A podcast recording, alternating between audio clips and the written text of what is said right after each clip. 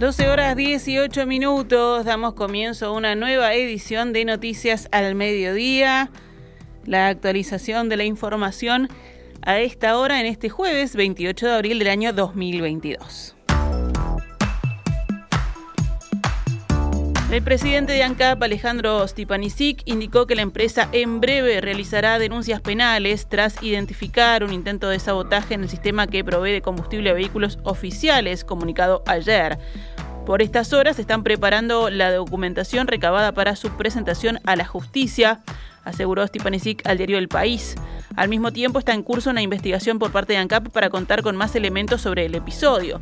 El jerarca agregó que por estas horas también se analizan otras eventuales amenazas porque se trata de decenas de miles de dispositivos que podrían presentar vulnerabilidad no prevista. Esto implicará un control permanente por los elementos que se deben revisar. El presidente de la compañía estatal dijo ayer miércoles en rueda de prensa que hallaron códigos de fuentes maliciosos en el cual deliberadamente en una fecha en el futuro prefijada el sistema va a colapsar.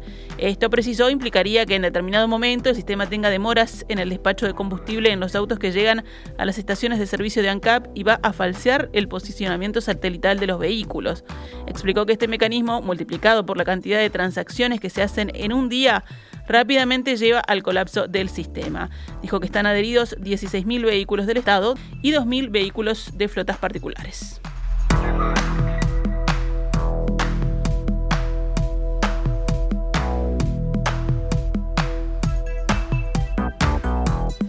El Ministerio de Relaciones Exteriores trabaja para concretar una reunión entre el presidente Luis Lacalle Pou y su par estadounidense Joe Biden en la Cumbre de las Américas del mes de junio. Según informa el observador, en base a fuentes de Cancillería, la posible reunión en la cumbre que se realizará en Los Ángeles, California, sería la más importante de la agenda conjunta que ha ido de menos a más en la administración actual del gobierno. El consejero de Asuntos Políticos y Económicos de la Embajada de Estados Unidos en Uruguay, Eric Gillen, había indicado en entrevista con En Perspectiva la semana pasada que la intención de reunir a los mandatarios ya estaba en la mesa de discusión de ambos países. El pasado 12 de abril, recordemos, el canciller Francisco Bustillo se reunió con el secretario de Estado norteamericano, Anthony Blinken, en Estados Unidos, invitado por el jerarca. En esa reunión se acordó la puesta en funcionamiento de un diálogo interministerial bilateral anual para coordinar el trabajo en áreas prioritarias como política, económica, comercial, inversiones, tecnología, cultura y academia, entre otros.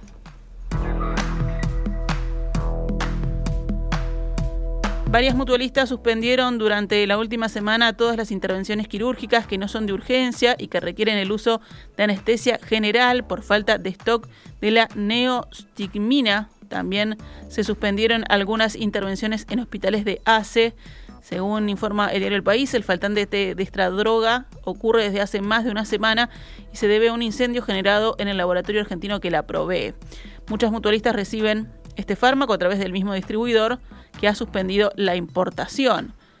El presidente del Sindicato Anestésico Quirúrgico, Germán Reta, dijo que no todas las cirugías se hacen con anestesia general. Suspender las operaciones por falta del fármaco cuando hay otros métodos que no requieren de esta droga es bastante arriesgado para los usuarios, afirmó. Estimó también que esta situación que se genera en las grandes mutualistas será hasta la primera quincena de mayo.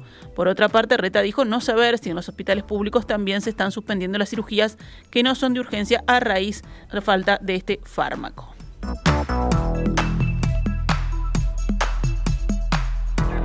Se retoman hoy las negociaciones entre el sindicato y las empresas de la industria láctea. La reunión se realiza en la Dirección Nacional de Trabajo del Ministerio de Trabajo y Seguridad Social. Según indicó el dirigente sindical Enrique Méndez, desde enero no hay negociaciones en el Consejo de Salarios, lo que derivó en la adopción de medidas que distorsionaron el trabajo y la distribución de productos lácteos, en particular en Conaprole. Si no hay avances, se profundizan las medidas, adelantó hoy Méndez en diálogo con Canal 10, con el programa Arriba Gente. Así lo resolvió el último plenario sindical, recordó el dirigente gremial.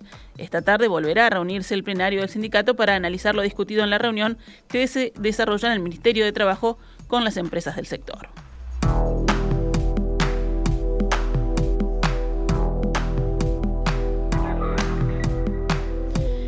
Congreso Congreso de Intendentes aprobó un periodo de 120 días en el que el reempadronamiento de vehículos no tenga costo. El objetivo, enmarcado en el proyecto denominado Empadronamiento en el Pueblo, es que las personas matriculen sus vehículos en los mismos departamentos donde residen o trabajan.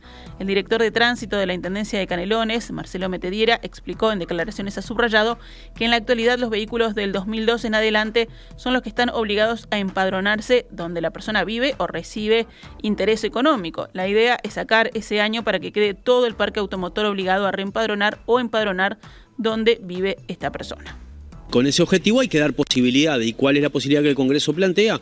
Abrir un periodo de 120 días para que este trámite que el vecino o la vecina tenga que hacer esté exonerado. Recordemos que el costo del reempadronamiento hoy es de 4.056 pesos y bueno, hay que aprovechar estos 120 días para hacer ese trámite porque una vez que el Legislativo Nacional eh, modifique la ley pasará a ser obligatorio para todos y van a tener que hacerlo con el costo que recién les decía.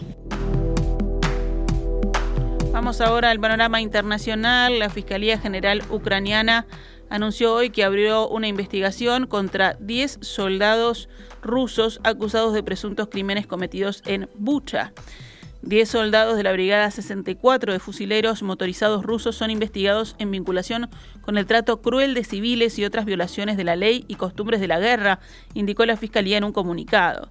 Según la misma, los militares rusos tomaron como rehenes a civiles que no participaban en las hostilidades y que no estaban armados durante su ocupación de Bucha en marzo. Los ocupantes no les dieron de comer ni de beber, detalla la misma fuente.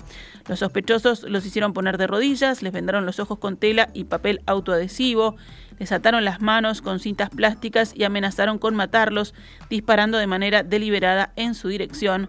Continúa la denuncia.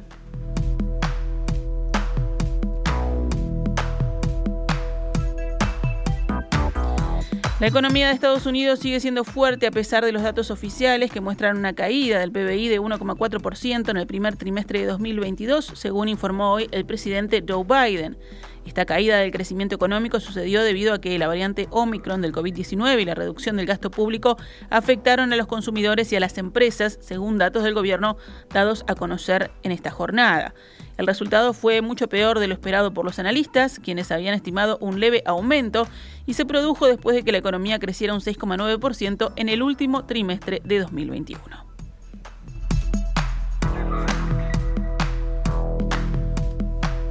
Si hablamos de deportes, perdió Peñarol en Paraguay por la tercera fecha de la fase de grupos de la Copa Libertadores, cayó 1 a 0 ante Cerro Porteño. Hoy se enfrentarán los otros dos equipos del grupo, Olimpia y Colón, a las 21 horas. River Plate ganó anoche en Brasil y se puso en carrera en su grupo en la Copa Sudamericana, cumplida la tercera fecha del total de seis. Venció a Cuiabá 2 a 1. Y así es que sigue en carrera el equipo. Hoy juega Wanderers de local por Copa Sudamericana para tratar de salir del último puesto de su grupo recibirá a Lanús a las 21 y 30 horas en el Estadio Centenario. Finalmente, la selección uruguaya de fútbol confirmó su partido de despedida antes del Mundial de Qatar 2022 ante Jamaica en el Estadio Centenario. La despedida celeste en el Centenario será el día sábado 11 de junio frente al combinado jamaiquino, sin que aún se conozcan otros detalles como horario y venta de entradas. Este será el último partido que juegue eh, Uruguay en Montevideo antes del Mundial, que comenzará el 21 de noviembre y que en el combinado de Diego Alonso tendrá como rivales en fase de grupos a Corea del Sur, Portugal y Ghana. Bueno, además la expectativa es que puede ser el último juego en Uruguay para varios veteranos del plantel celeste, ¿no? Como Luis Suárez, Edison Cavani o Diego Godín, lo que han manejado las posibilidades también de dejar la selección luego de jugar la Copa del Mundo. Esta es Radio Mundo. 1170 AM. ¡Viva la radio!